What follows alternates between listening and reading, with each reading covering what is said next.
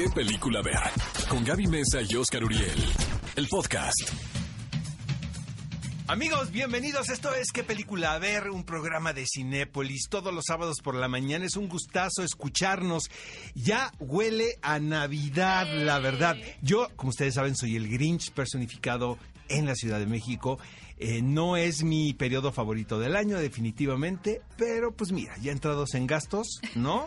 Gaby Mesa con Z. Ya con el cierre anual de impuestos. Exacto. Eso te da Ah, más ganas de festejar, Qué ¿verdad? padre, El cierre. ajá, ajá. Cinefilos, bienvenidos a qué película ver. Realmente es un gusto que nos acompañen para pues hablar de lo que más nos gusta, que es el cine, las noticias, los estrenos. Este fin de semana nos acompañan aquí en cabina unos entrevistados sensacionales. Les decimos, Oscar, ¿quiénes son? Sí, es mi RBD favorita, ya se lo dije en el programa de tele, porque no la conocía. Entonces no hay que decir verdad. quién es. Amigos, les tengo que les tengo que confesar algo, pero me acuerdo que yo llegaba a casa, prendía la televisión, siempre trabajo con la tele prendida. ¿no? Ah, ok. Ya sea el canal que es, ¿no? O sea, Lo que ser, sea, infomerciales, Exacto, sí, porque me siento ya. acompañado. Lleve ya. Este, exacto, los infomerciales me encantan. Entonces, estaba contestando, empieza a contestar mails y de, de repente empieza rebelde y pues sí, hacía la computadora. Sí, sí, sí, se te van los ojitos a la televisión. Les tengo que confesar, amigos, que sí vi Rebelde. Yo no, ¿eh? Y ahora Y que en entrevisté a esta actriz. Que no hay que decir quién es para ver si Pues sí me sabe. salió el superfan. Y, me Y es mi tu foto favorita. Oigan, amigos, cumple años Jane Fonda, una de las grandes, grandes, probablemente una de las últimas grandes estrellas que tiene Hollywood, una mujer que sigue siendo una activista empedernida, la siguen metiendo al bote porque se sigue manifestando. Eh, Pero ya feliz, ¿no? Pues como que ya le gusta, ¿no? Yo creo que sí, ya se Cuando vuelve llevan al torito varias veces, que ya le Ya te a vuelves guerrero. cariño. La verdad, amigos, si los meten al torito, no le hagan el feo a la cena porque no está tan mal, ¿eh? Los chilaquiles dices No el está otro tan día. mal. Por cierto, si Yo toman, ya por favor, los no probé, manejen. ¿verdad? Bueno, me dijo un- Si toman, el no primo manejen. de un amigo que la cena navideña La productora. eh, era, era exquisita. Estoy seguro que está Lo más dirás en buena. broma, pero está sí, seguro, ¿eh? seguro que está más buena que la que cocina mi mamá, honestamente. pesado. Pero bueno, eh, Jane Fonda cumple 82 años. Hoy es el Día Nacional de la Cultura Maya. Qué bien. Cuatro días para Navidad. ¿Qué regalamos los cinéfilos? No, pues películas, ¿no? Yo, películas, pero- libros de cine. Sí, exacto. Yo sigo, yo a mí me encanta que me regalen DVDs todavía. Yo sé que ya suena como a tío, ¿verdad? Pero ¿Sí los ves, los DVDs? Sí, me gusta tenerlos. Como no Blu-ray ni siquiera. O sea, compro mucho Kindle, por ejemplo, pero cuando me gusta mucho el libro, lo compro físicamente. Para tenerlo. Porque siento que es mío de mí, nada más. Sí, de acuerdo. Oigan, cinefilos, y por cierto, les cuento que ya se inauguró la super sala ScreenX con 4DX en la Ciudad de México, tanto en Parque Toreo como en Parque Las Antenas. Así que es un gran momento para irse a disfrutar de esta nueva experiencia que nos trae Cinépolis, viendo la cinta de Jumanji 2. ¿Qué película ver? Un programa de Cinépolis en XFM. Amigos, esto es ¿Qué película ver? Un programa de Cinépolis por XFM 104.9. Es sábado, cuatro días para Navidad. Yay. Estamos todos muy contentos, sobre todo yo que me encanta Feliz. esta época. Aquí está tu sobre carbón, todo escuchar carbón. villancicos. ¿Qué es lo que más odias Los de la Navidad? Los villancicos, pero por mucho. Más que la reunión familiar. Pues la reunión familiar me pesa, es una prueba dura Te para mí comezón. anualmente.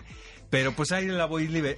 ¿Sabes qué? Mira, el cinismo funciona rete bien en la cena de Navidad. Lo voy a aplicar, no es cierto, familia, ya sí te los quiero. imaginar cómo me pongo. Bueno, amigos, vamos a empezar con las noticias de esta semana. Y resulta que Denis Villeneuve, este realizador quebecois, es nombrado cineasta de la década en Hollywood. Una aseveración que yo puedo apoyar. Es, vaya, es muy difícil decir quién es el mejor director de la década, quién es el mejor actor la mejor actriz. Ahorita vamos a comentar eso, pero La polémica. la polémica, pero creo que es una muy buena elección. Yo creo que de todas las películas que ha hecho este director, todas me gustan. E incluso algunas están dentro de mis favoritas. Por ejemplo, él dir- dirigió Prisoners, Enemy, Sicario, Arrival, la secuela de Blade Runner, que yo creo A mí que. me encanta es- la secuela, una película malentendida, original. ¿Tú crees que una película malentendida? en su momento. O sea, A mí me yo maravilló. creo que debió haber tenido más éxito del que tuvo, ¿sabes? A mí me pareció Porque no una le fue muy bien de- en ¿en taquilla, taquilla? honestamente. Sí. Para Una mí es la película más que ha, que ha logrado de una manera más, eh, bueno, con excelencia, traer una secuela de un clásico, sobre todo con un título como Blade Runner. Mi favorita por mucho es Arrival. Qué cosa, ¿verdad? ¿Arrival es tu favorita? ¿De él? La Sí, mía, Enemy, encanta. yo creo. Enemy también me encanta. Oigan, bueno, la pues es el- es el, polémica. realizador de la década. Chan, la chan. actriz Cosa que yo también festejo. No, yo no, Oscar. A mí me parece que es una actriz muy interesante. Al igual que Denis Villeneuve, no solamente es calificar su trabajo en la década, sino también vestigios de lo que va a suceder. O sea, que no sean solamente apuestas. A mí se me hace que quedaron- pasó un chequecito por ahí, mi No, yo creo que. Kristen Stewart. Kristen Stewart, actriz de la década, no podría estar más. Yo, la verdad, y lo he manifestado en mis redes sociales, ahí pueden entrar y verlo, muy fácil. Soy fan de Kristen Stewart. Me encanta su personalidad, me gustan los roles con los que se involucra. Recientemente eh, se estrenó en Estados Unidos Los Ángeles de Charlie. Muy pronto la veremos también aquí en México. Pero no me parece una actriz tan versátil. Yo creo que incluso, por ejemplo, aunque ya tiene más edad, Kate Blanchett me parece mucho más actriz de la década. Pero siento que se acerca más a las nuevas generaciones. eh, Mm, no Kristen sé. Stewart. Yo cuando hablo de Kristen Stewart, la mayoría de los comentarios son que desde antes, no con esta noticia, son que ella no sabe actuar. A mí me encanta Kristen Stewart, no soy partidaria de que sea la actriz de la década, pero ustedes díganos a través de las redes sociales quién para ustedes hubiera sido realmente el actor o actriz de la década. Amigos, y hablando de mujeres talentosas, frente y detrás de cámaras, Olivia Wilde recibe críticas esta semana por su actuación como la periodista Kathy Scruggs en la cinta de Clint Eastwood, el trabajo más reciente de este eh, director con noventa y tantos años que sigue siendo muy prolífico.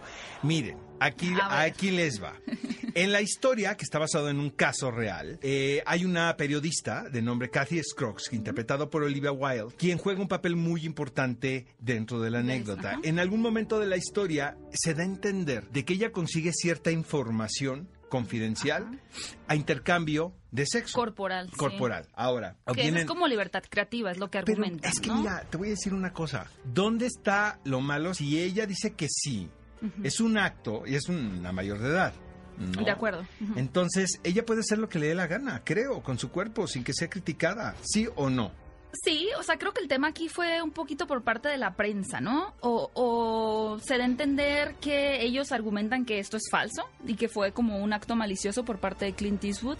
Es decir, que en realidad no Pero eso es la apreciación de los compañeros, no es... Habrá que ver la película porque yo no la he visto. Apenas la vamos a ver. Exacto. En lo que dice Clint Eastwood y Olivia Wilde también secunda es que se trata de una lectura libre de los hechos, ¿no? Y que esto pues ha provocado mucha controversia porque finalmente no se puede comprobar, pero tampoco se puede desmentir. Me parece que fue un familiar también quien dijo que eso no había sucedido de tal forma y que por eso estaban bastante molestos con, con cómo se da la imagen de esta periodista. Oigan, y pues definitivamente ya sea Kristen Stewart o quien ustedes quieran, pero el actor de esta década, tal vez no, pero de este año sin duda más eh, platicado, más eh, comentado en las redes sociales fue Keanu Reeves. Y yo creo que no va a parar porque fíjense, en el 2021 se va a estrenar la cuarta película de The Matrix, que realmente va a ser un suceso y un fenómeno muy esperado y bastante controvertido seguramente, pero... El mismo día que se estrene esta película, llegará también a las salas la cuarta entrega de John Wick. O sea que básicamente va a ser un enfrentamiento de Keanu Reeves contra Keanu Reeves. Yo no puedo imaginar al actor que haya pensado cuando le dijeron, ok, la fecha de estreno es exactamente la misma de los 365 días del año. A mí lo que me, lo que me impacta de esto es que estamos hablando de un intérprete de más de 50 años protagonizando dos películas de este nivel y enfrentándose el mismo día del estreno. Y justo, Lo que habla que Keanu Reeves sigue siendo lo más cool de los cool entre los cool. Y en Estados Unidos están solicitando, ya saben, estas peticiones para que se vuelva feriado el día de estreno de este, bueno, este estreno doble. Y de tal forma puedan las personas ir a verla. Keanu Reeves me da esperanza de que la vida siempre puede ser mejor. Amigos, ya casi termina este año y sigue la batalla Marvel Scorsese. ¿Qué sucede aquí, Gaby? ¿Te refieres a esta reunión que está convocando Bob, Bob Iger, Iger. con Scorsese?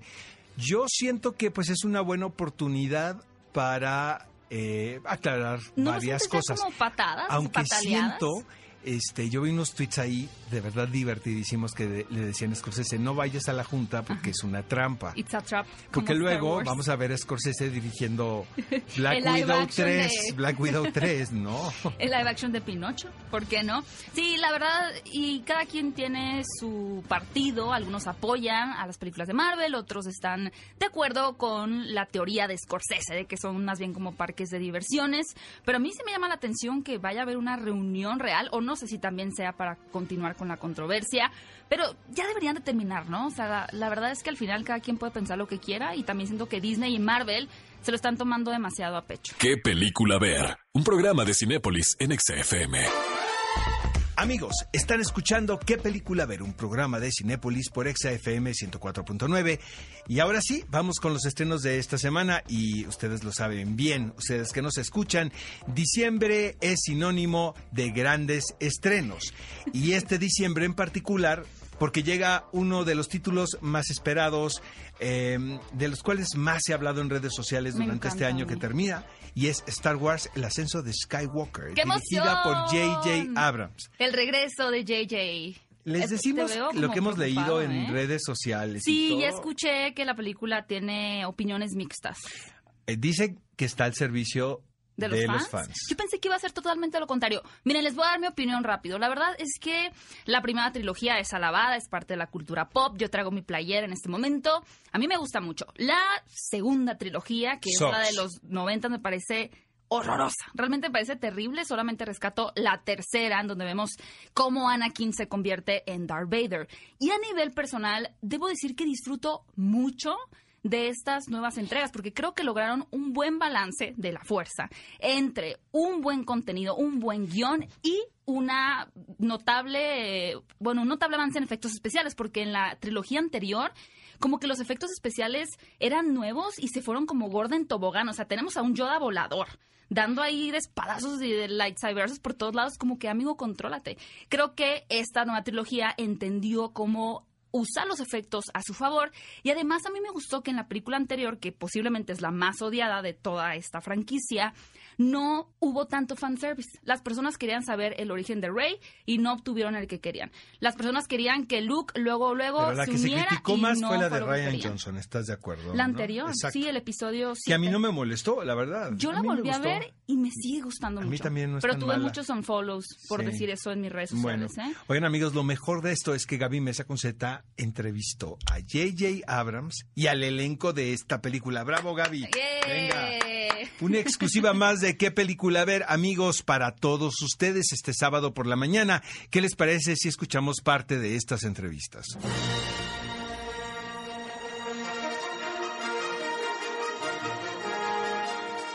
Muchas gracias por su tiempo, estoy muy contenta de estar con ustedes y me da mucha curiosidad saber, cuando ustedes eran niños, ¿se imaginaron que su vida adulta sería así o pensaban algo totalmente distinto? Yo siempre quise trabajar con animales, así que supongo que de cierta forma Star Wars me lo cumplió, porque he estado alrededor de todo tipo de criaturas. Yo nunca me imaginé que las cosas serían así en este momento. ¿Qué querías ser tú de niño? Actor. ¿En serio? ¿Desde siempre? Sí, todo el tiempo. Obtuve mi primer beca para estudiar arte dramático cuando tenía 10 años, así que yo realmente quería ser actor desde un principio. Yo realmente lo mismo desde muy pequeño. Escribiendo musicales me acuerdo de haber escrito un musical sobre el arca de Noé en quinto grado. ¿Dirían ustedes que es más difícil actuar en las escenas emotivas o en las de acción? Yo diría que en general las escenas emotivas son más difíciles aún, porque al grabar las escenas de acción tuviste entrenamiento, tienes un equipo, sabes qué hacer y finalmente la adrenalina te ayuda a desempeñarte mejor. Pero en las partes emotivas obviamente puede ser difícil, ya que JJ hace muchas tomas y puede llegar a ser muy difícil el mantener un mismo nivel de intensidad. ¿Podrían compartirme cuál es alguna de su escena favorita de toda la trilogía? Una que hayan disfrutado mucho filmar. Me encantó hacer esa escena corriendo en el desierto, con todas las explosiones, porque fue difícil, pero también fue como mi primer prueba para el mundo de los blockbusters hollywoodenses. Teníamos que mantener una determinada velocidad para una determinada distancia. Era rápido. Mientras dialogábamos, todo explotaba a nuestro alrededor. Simplemente fue así de... Para cuando terminamos de filmar, mi reacción fue, uff, eso fue legítimamente hollywoodesco. Señor J.J. Abrams, gracias por el tiempo. En el avance que pudimos ver en internet de esta película, decía que nadie se va realmente. Así que, ¿me podría contar en qué momento se decide traer de regreso al villano de Palpatine? Esto fue algo que se discutió hace años, pero la decisión de hacerlo en sí no fue mía hasta que conseguiste trabajo. Y una vez que empecé a trabajar en la película, sentí que observando a los nueve filmes como nueve capítulos, donde si analizas la historia, hay cierta lógica, un orden establecido, en el que el regreso de Palpatine tiene sentido. Pero para saber los detalles de cómo sucede, debes de ver la película la diversión de tener. Supongo que el resumen sería, ya que los personajes están lidiando con los problemas de las generaciones anteriores, los pecados de tus padres, superar lo que antes no había sido resuelto y una infinidad de obstáculos más. El hecho de traer de vuelta en carne y hueso al personaje que representa todo eso tiene sentido. Muchos fans se quedaron un poco intrigados e inconformes con el destino que se le dio a Rey en la cinta anterior. En esta película realmente entenderemos todos los cabos sueltos. ¿Se trata de un final real para esta franquicia? No recuerdo haber dicho que no habría cabos sueltos, pero sí recuerdo haber dicho que esto como el final de la trilogía necesita dar respuestas y tener una conclusión. Muchísimas gracias y que la fuerza esté con ustedes.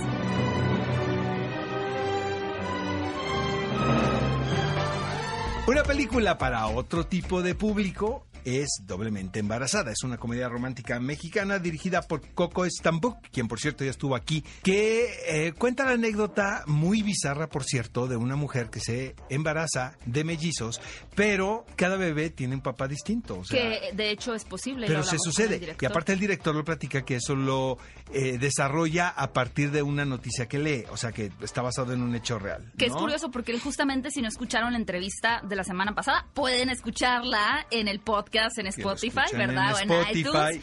Pero les, contamos como un, breve scoop. Eh, nos contó que quería realmente encontrar una historia única y retorcida, diferente prácticamente, y por eso dio con esta situación verídica que muchas personas, claro que descartarían inmediatamente, ¿no? Estar embarazada de dos hombres diferentes, ¿cómo es posible? Pero es posible y ahora es llevado a la pantalla grande. Y para los que tenemos un alma oscura, y me sumo en este grupo, llega Negra Navidad, que es un remake de una película de culto de 1974 de Bob Clark, solo que ahora, bueno, revisitada para esta época, los personajes femeninos son empoderados. Entonces, es una residencia universitaria donde varias estudiantes se disponen a pasar las fiestas de Navidad. Pero ¿qué pasa aquí, Gaby? que reciben una llamada muy misteriosa y de pronto un asesino que salió de quién sabe dónde pues las va a perseguir hasta obtener lo que quiere. es un slasher, es un slasher en época navideña. Scream, sé lo que hiciste el verano pasado, pero en este caso es como sé lo que estabas haciendo en la Navidad. Es parte de, la productora de Bloomhouse, que como ustedes saben se dedican a, a traer historias pues de bajo presupuesto, pero que por lo general resultan ser un gran éxito en la taquilla. Amigos, si llega a la cartelera una película que me gustó muchísimo, El buen mentiroso dirigida por Bill Condon. Esta película tiene la particularidad que es protagonizada por quienes son dos de los mejores actores, no solamente de Inglaterra, sino de todo el mundo. Estamos hablando de Ian McKellen y de Helen Mirren, quien, por cierto, nunca habían trabajado en cine, habían hecho teatro. ¿Se caían mal? No, ah, son, fueron hasta vecinos en algún momento. Al contrario, se, que, se caían muy bien. Fíjate que ellos eh, trabajaron en el Royal Shakespeare Company, pero lo que más recuerdan de su trabajo en, el, en, los años es una obra que se llamó El baile de la muerte de Strindberg, la cual montaron en Broadway justo cuando se cayeron las ah. Torres Gemelas. Y es una obra tan sombría y tan eh, deprimente que Ian McKellen pensó que iba a ser un fracaso total. Y resulta que el público hizo lo contrario. Se refugiaban Exactamente. también en... Funcionó el montaje a manera de catarsis para quienes vivían en Nueva York. Y la obra eh, fue, un éxito total. Ahora Bill Condon los reúnen. Y si ustedes pueden pensar que esto se trata de una adaptación de una obra de Shakespeare o de Strindberg o de Chekhov, están completamente. Qué intelectual, yo nunca hubiera pensado eso, Oscar. Es un bestseller de estos así que te lees en un aeropuerto, eh, del nombre El Buen Mentiroso. eh, protagonizado por estos personajes eh, a que aparentemente resultan muy civiles, comunes y corrientes. Eh, obviamente el espectador, eh, desde los créditos casi, se huele que el personaje que interpreta a Ian McKellen Es un estafador. Y resulta que en lo que ve como su presa, su siguiente presa es una viuda caudalada y, y este hombre se dedica a engañar a todo el mundo, no solamente a, a mujeres, sino a, a lo que se un le ponga. Y tú y yo en conocemos general. de repente gente Sí, así en la vida, me he ¿no? con. Y este, y resulta que aquí no todo lo que estás viendo es verdad. Ya me dejaste Entonces el director y el guionista empiezan a darle como vu- vueltas de tuerca al asunto y te la pasas increíble. La El verdad, buen mentiroso. el buen mentiroso es muy recomendable para este fin de semana. Y finalmente una increíble opción francesa que nos llega a las salas de Cinépolis es Lo mejor está por venir. Una anécdota bastante común en el cine, que es esta persona que está en una etapa terminal de cáncer, sabe que va a morir y un amigo suyo decide, ¿por qué no?, hacer todas aquellas cosas que tal vez pues no tuvo la oportunidad de experimentar y de vivir. Si han tenido la oportunidad de ver alguna película francesa, cómica particularmente, saben que ellos son expertos en balancearse, columpiarse entre algo trágico y algo sumamente divertido. Y esta película sin duda logra muy bien ese equilibrio. Si quieren ir a ver algo motivante, divertido y con una chispa francesa, definitivamente no se pierdan. Lo mejor Fíjate que está ahora por venir. fui a hacer unas entrevistas que les vamos a pasar en enero, amigos. Aquí les va un teaser trailer con el elenco de Mujercitas. Ah, sí. Eh, la versión de Greta Gerwig, que por cierto me encantó la película. Eh, esta película, a lo mejor está por venir, estaba casi en todos los cines, o sea, era un impacto el éxito que tiene. Y lo mejor es que ya no tenemos que esperar tanto tiempo para que llegue a los cines aquí a México. Ya está en cines, lo mejor está por venir, película francesa. ¿Qué película ver? Un programa de Cinépolis en XFM. Los protagonistas, sus creadores, de la pantalla grande a tu radio. La entrevista en ¿Qué película ver? de Cinépolis en XFM. Qué gozada, amigos, tenerlos aquí. Maite Ferroni, bienvenida. Gracias. Verónica Jaspeado y el señor Gustavo Egel. Ayer se estrenó una película de Doblemente ¿Y qué tal las filas en Embarazada. Cinépolis? Eran. Muchas gracias a toda la gente que ha ido a ver nuestra película. Estamos felices, felices y muy contentos eh, del gran recibimiento que ha tenido. Eh, Doblemente Embarazada es una película de comedia frontal, así no comedia romántica, comedia frontal. Para que se rían, eh, para que la pasen increíble, para que se liberen un poco de sus parientes incómodos ahora que están, que regresaron de la gran ciudad a provincia. Este, Siento que eso va para mí. No, o al revés, la verdad ¿no? es que para mí también. Oye, esta ha sido la semana de- con Maite Ferroni, ¿verdad? La hemos visto. Ah, todos además, los días. en la introducción del programa pusimos a las personas a adivinar quién iba a venir porque Oscar dijo que iba a venir su RBD favorito. Sí, yo se lo dije Ah, en la ya, televisión. Oscar, Lo tengo que confesar, lo tengo que confesar. Pero se pone rojo. Sábados de confesión, que les decía que vive rebelde, ¿no? Y de repente así estaba contestando mails y, y bajaba la compu y ya me quedaba viendo hacia el televisor. Y así me la pasé un año. que Ay, yo duró, te amo, ¿no? carajo. Pero sí es mi. RBD favorita. Yo tengo que darte un beso. Eh, El milagro navideño. me acaba Oscar de dar un abrazo. Maite. No me voy a bañar de aquí al 6 de enero.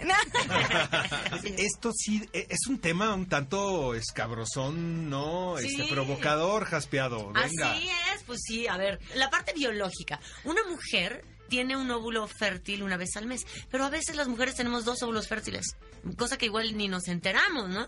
Y si tú tienes una pareja, digamos, monógama y tienes relaciones sexuales durante las mismas 72 horas con tu misma pareja, pues te vas a embarazar dos veces, o sea, digamos, de mellizos que vienen en diferente bolsa, como seguramente hemos escuchado, conocemos y demás. Exacto. Ahora, si esta chava, en lugar de acostarse dos veces con el mismo hombre, se acuesta dos veces, pero con un hombre diferente cada vez, existe la posibilidad de que cada óvulo sea fecundado por un hombre diferente. Entonces queda embarazada de dos hijos de papá distinto. Pero esto pasa cada cuando, Verónica? Pues puede No, pasar no, cada tan, o sea, tan distante, ¿eh? Exactamente. O sea, yo digo que ahora cada vez que vamos mellizos, pongamos Mejor mucha pongamos atención. mucha Es lo mismo Ya que luego, los ves, luego los ves y dices, No es "Oh, sí son posible, hermanos. No se parecen no nada. que sean Exacto. mellizos o cuates, Yo sí ¿verdad? conozco a algunos. Oye, Humanos Gustavo, todos. yo siempre he dicho que eres un buenazo para la comedia. Digo, he- tenido la oportunidad de ver a. Gustavo en varias ocasiones en teatro. Yo no sabía. Nah, sí. Ahora resulta. No. claro, tiene una agilidad mental y tiene ese timing perfecto de aparte hacer los comentarios que no se le ocurrían a nadie, que justo al, al final de cuentas la comedia es esa, es una crítica y un punto de observación social que tiene ese ese sentido agudo para provocar la Así, empatía. algo que la gente no sabe es que es un problema. Así, yo no puedo estar serio. O sea, me refiero a cuando estoy muy nervioso, empiezo a decir cosas inverosímiles, ¿sabes? Así de, de porque estoy nervioso y no sé cómo manejarlo. Entonces, así de, ah, ah, esto. Y yo, pues, eh, eh, estaba actuando, hacía teatro, hacía diferentes cosas, pero no sabía que era particularmente bueno para la comedia o, o que les gustaba a la gente en la comedia. Y de pronto hice una obra que se llamaba Locos por el Té. Pero ahí, ahí fue que me, me voltearon a ver y dijeron, ah, claro, nominado a mejor actor de comedia, de no sé qué. Y yo, ah, ah, sí. Oye, qué bueno eres para la comedia. Vente a hacer esta serie de comedia y esta película de comedia. Y yo, ah, ah, sí. Y de verdad ahí me enteré. O sea, no es como que yo fuera por la vida diciendo, miren qué chistosos. Maite, ¿tú eres buena para la comedia? no sé, yo- o Mucho sea, mejor de lo que ella bueno, cree. la jaspeado ni le pregunto, No, ni le. Es leyendo el directorio, leyendo Google Maps, te mueres de la risa, ¿verdad? Oye, no, a ver, yo quiero decir algo, Maite, yo conozco tu actuación en muchos proyectos y de verdad, esta película amo, amo, Ay, amo. amiga, O sea, gracias. creo que No. estás dando un salto cuántico en tu carrera. Ay, amiga, Sí, gracias. quiero, o sea, tengo mucha curiosidad de ver qué proyectos vienen para ti, porque neto estás en un momento delicioso. En el juego de las llaves también. ¿Vieron el juego de las llaves? Digo, ya sé que venimos a promocionar doblemente embarazada. pero Sí, el soy el, soy el stalker número uno de Maite Perroni. soy el stalker. o sea, ¿Cómo ¿Viste, no ¿viste las llaves? Obvio. Le preguntábamos ayer a, Maite, si- a Maite si era cursi. Nos contó una historia muy cursi de lo que ha hecho, ¿no? A ver, ¿qué es lo más cursi que han hecho ustedes? Sí. Y además- bueno, ahorita que Maite nos recuerde, ¿no? Pero Gustavo, yo te veo a ti de unas cosas que eres capaz. Sí, A ver, tú, ¿verdad que sí? Claro. En- en- o sea, en el amor. No, en el amor. enamora, en el amor. Puede ser en el adolescente amor. o juvenil. ¿Cuántas veces has estado enamorada, Jaspeado? Eh, ay, bastante. Vas al Oxxo y regresas con novio, ¿verdad? Pero no tantísimo, pero no, a ver, si tengo una pareja, te voy a decir una cosa. Afortunadamente, cada novio que he tenido, siento que tengo mayor capacidad de amar. O sea, yo creo que el amor es algo que vas construyendo y vas haciendo mayor espacio en ti para amar más, ¿no? Entonces... A ver, una cur- cursilería. Cursilería, hay una vez en un festival, me compré un plumón Ajá. que era de esos que, o sea, tú lo ves, te pintas algo pero no, se, se ve, ve. nada, Ajá. pero con luz negra sí se ve. Ah. Entonces, bueno, es cursi cachanda. ¿Pero qué dibujaste? Amigos, no les podemos Es que, enseñar el vamos, vamos a enseñar. dibujo. Pero lo que hice, estamos en el Burning Man, en el Burning Man Ah, salen muchas bueno, cosas. ya. Entonces me puse así en las lolas, I love you. Ay, Entonces así lindo. en la fiesta cuando había luz negra de repente le, le hice un Levantabas, levantabas Ay, la muy camiseta. bien. Ah, Cero teto, no, hombre, pero es es súper cool. cachondón. Es lo más cool que he escuchado en la vida del Está mundo buenazo. mundial. Buenazo. A ver. Gustavo, tú una cursilería, sin pena. Nadie nos escucha. Ok, hace no mucho tiempo... eh, Eh, ayer no necesito Hace no mucho tiempo. unas horas. Le hice a una persona un picnic afuera de su teatro antes de que entrara. Ah. Ay, qué bonito. Sí, Hashtag sí, terno. sí. Todo contaminado en la. Ciudad de México, pero... Sí, exacto, así de, tú te lo imaginas así en campo suizo y en realidad era así. Oye, pero todo comprado, Sí, obviamente. sí, no, te no te lo cocinando absolutamente nada, ¿verdad? No, no, todo comprado. Soy muy bueno para comprar, soy muy malo Yo para cocinar. igual, amigo. Viva Uber Eats. Sí, ¿no? viva, viva. A ver, Maite, recuérdanos. Nos dijiste, sí, un par de cositas. Un par de ahí. cosas cursis, pero podía contar alguna diferente.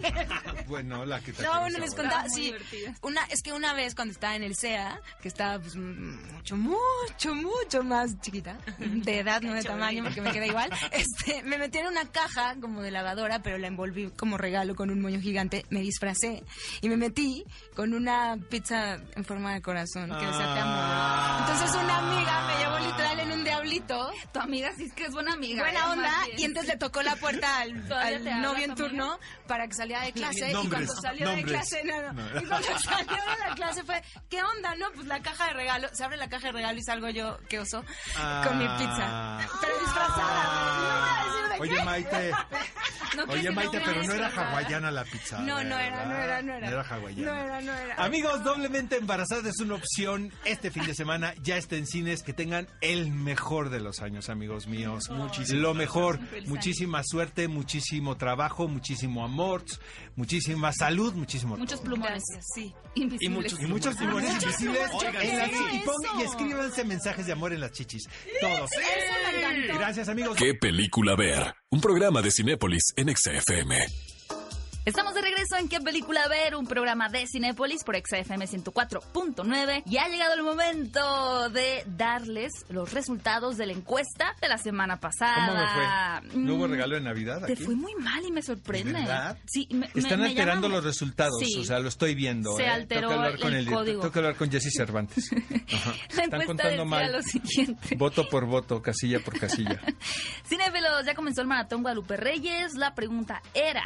¿Cuál de estas películas de alcohol, sexo y diversión es tu favorita? Las opciones eran ¿Qué pasó ayer? Proyecto X, Super Cool y Buenos Vecinos. Yo voté por Super Cool. Sí, y me sorprende porque no perdiste, quedaste en tercer lugar, pero con un 21%. Yo Hombre, pensé que ibas a sí, ganar. Sí, perdí. Y sí gané yo con ¿Qué pasó ayer?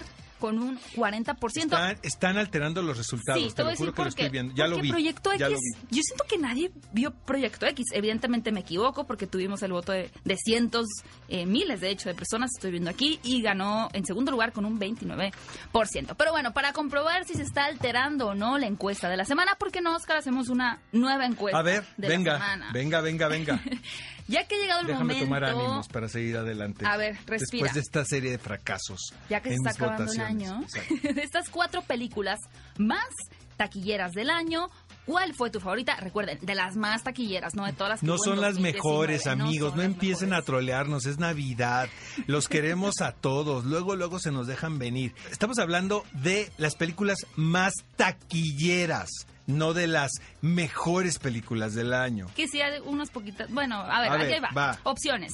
Avengers Endgame, que es No, con, pues. con chapuza la más taquillera del- de, la historia del cine. El Rey León en segundo lugar. No. Tercera, Capitana Marvel. No. Y cuarta, Spider-Man Lejos de No, casa. me voy con Avengers. Perdóname, yo sé que tú también te vas, con- te vas a ir con esa, pero no, no, no voy, no voy a votar por las otras. O sea, O sea, las odias.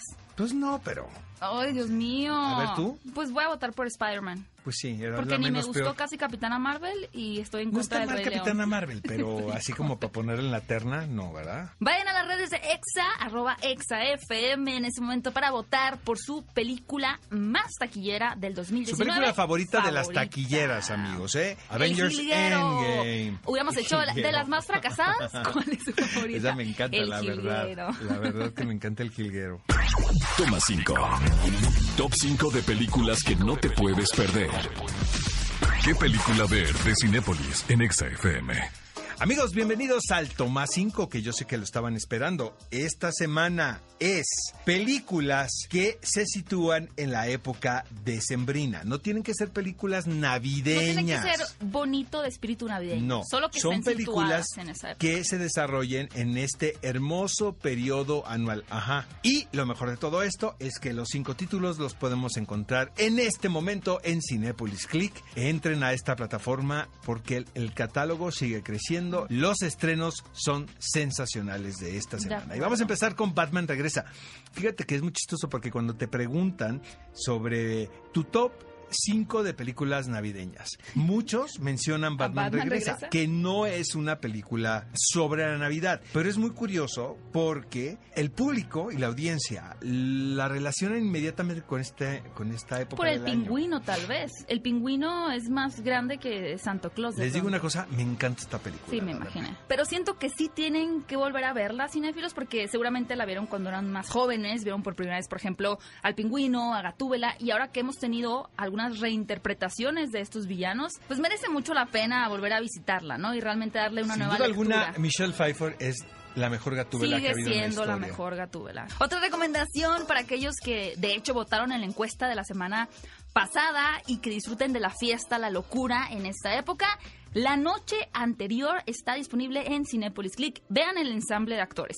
Joseph Gordon-Levitt, Seth Rogen y Anthony Mackie. Obviamente se trata de una comedia de estos amigos que van a tratar, bueno, no van a tratar, simplemente se van a ver enredados en un sinfín de situaciones caóticas un día antes de la Navidad. Y lo que es muy curioso es que de pronto se vuelca esta película a la fantasía y se perciben algunas gotas ahí de un cuento de Navidad de Dickens o incluso de qué bello es vivir de Capra. Pero bueno, es una locura, irreverencia, diversión la noche anterior. El siguiente título es un peliculón loco y nos referimos a Carol de Todd Hines. Hijo, qué belleza de película. Yo creo que ganó el récord de la más mencionada en este programa. Es una historia de amor entre dos mujeres situada en, en los 50, que a su vez está basada en una novela eh, de Patricia Highsmith titulado El precio de la sal. Eh, siento que Carol es probablemente la película más hermosa de la filmografía de Todd Hines. Tiene muchísimas películas muy buenas, pero realmente es una historia de amor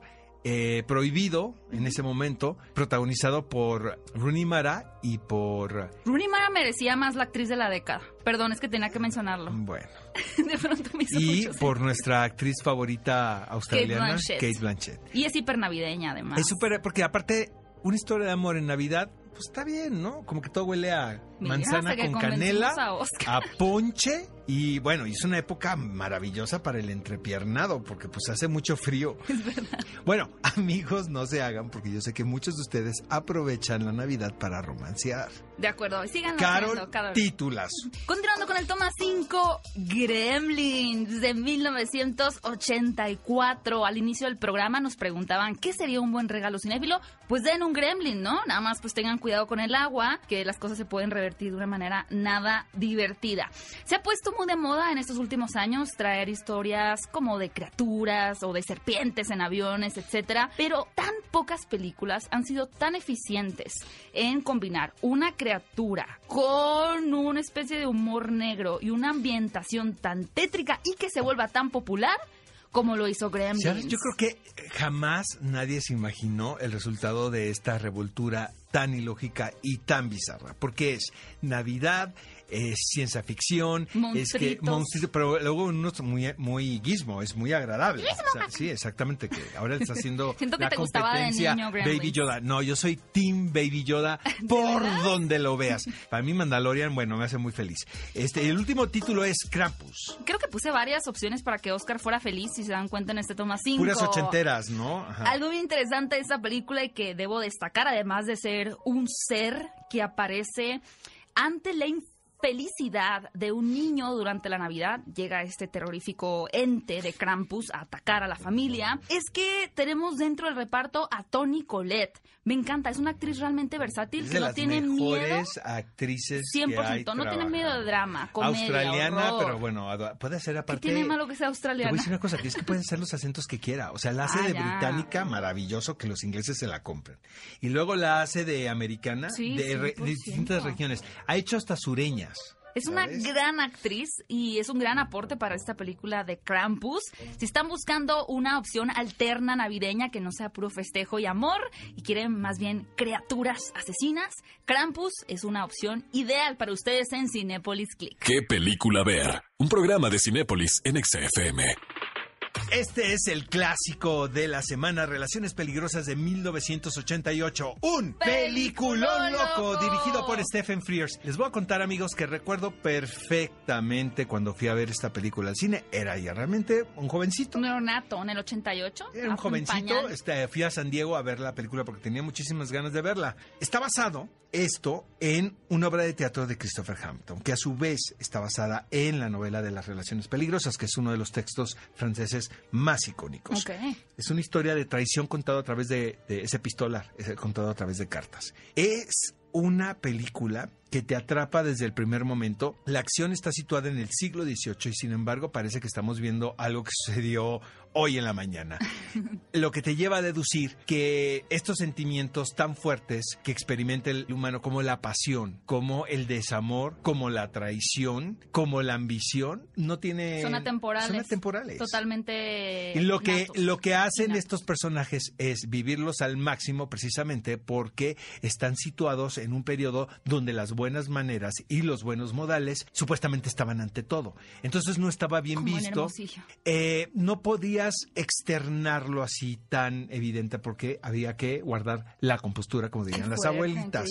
Entonces, tiene un elenco, amigos. Glenn Close, que desde entonces Desde entonces merecía, el el Oscar, como la no marquesa de. Merteuil, Balmont, John Malkovich en su mejor momento y la encantadora Michelle Pfeiffer como Madame de Tourbel. La verdad, dense esta película. Luego se hizo Balmont de Milos Forman y luego hay otra película francesa actualizada. Luego está la de Reese Witherspoon también, que la trajeron para acá en, los 90. Ha habido varias versiones de la misma historia porque es un relato que funciona, esa prueba de balas.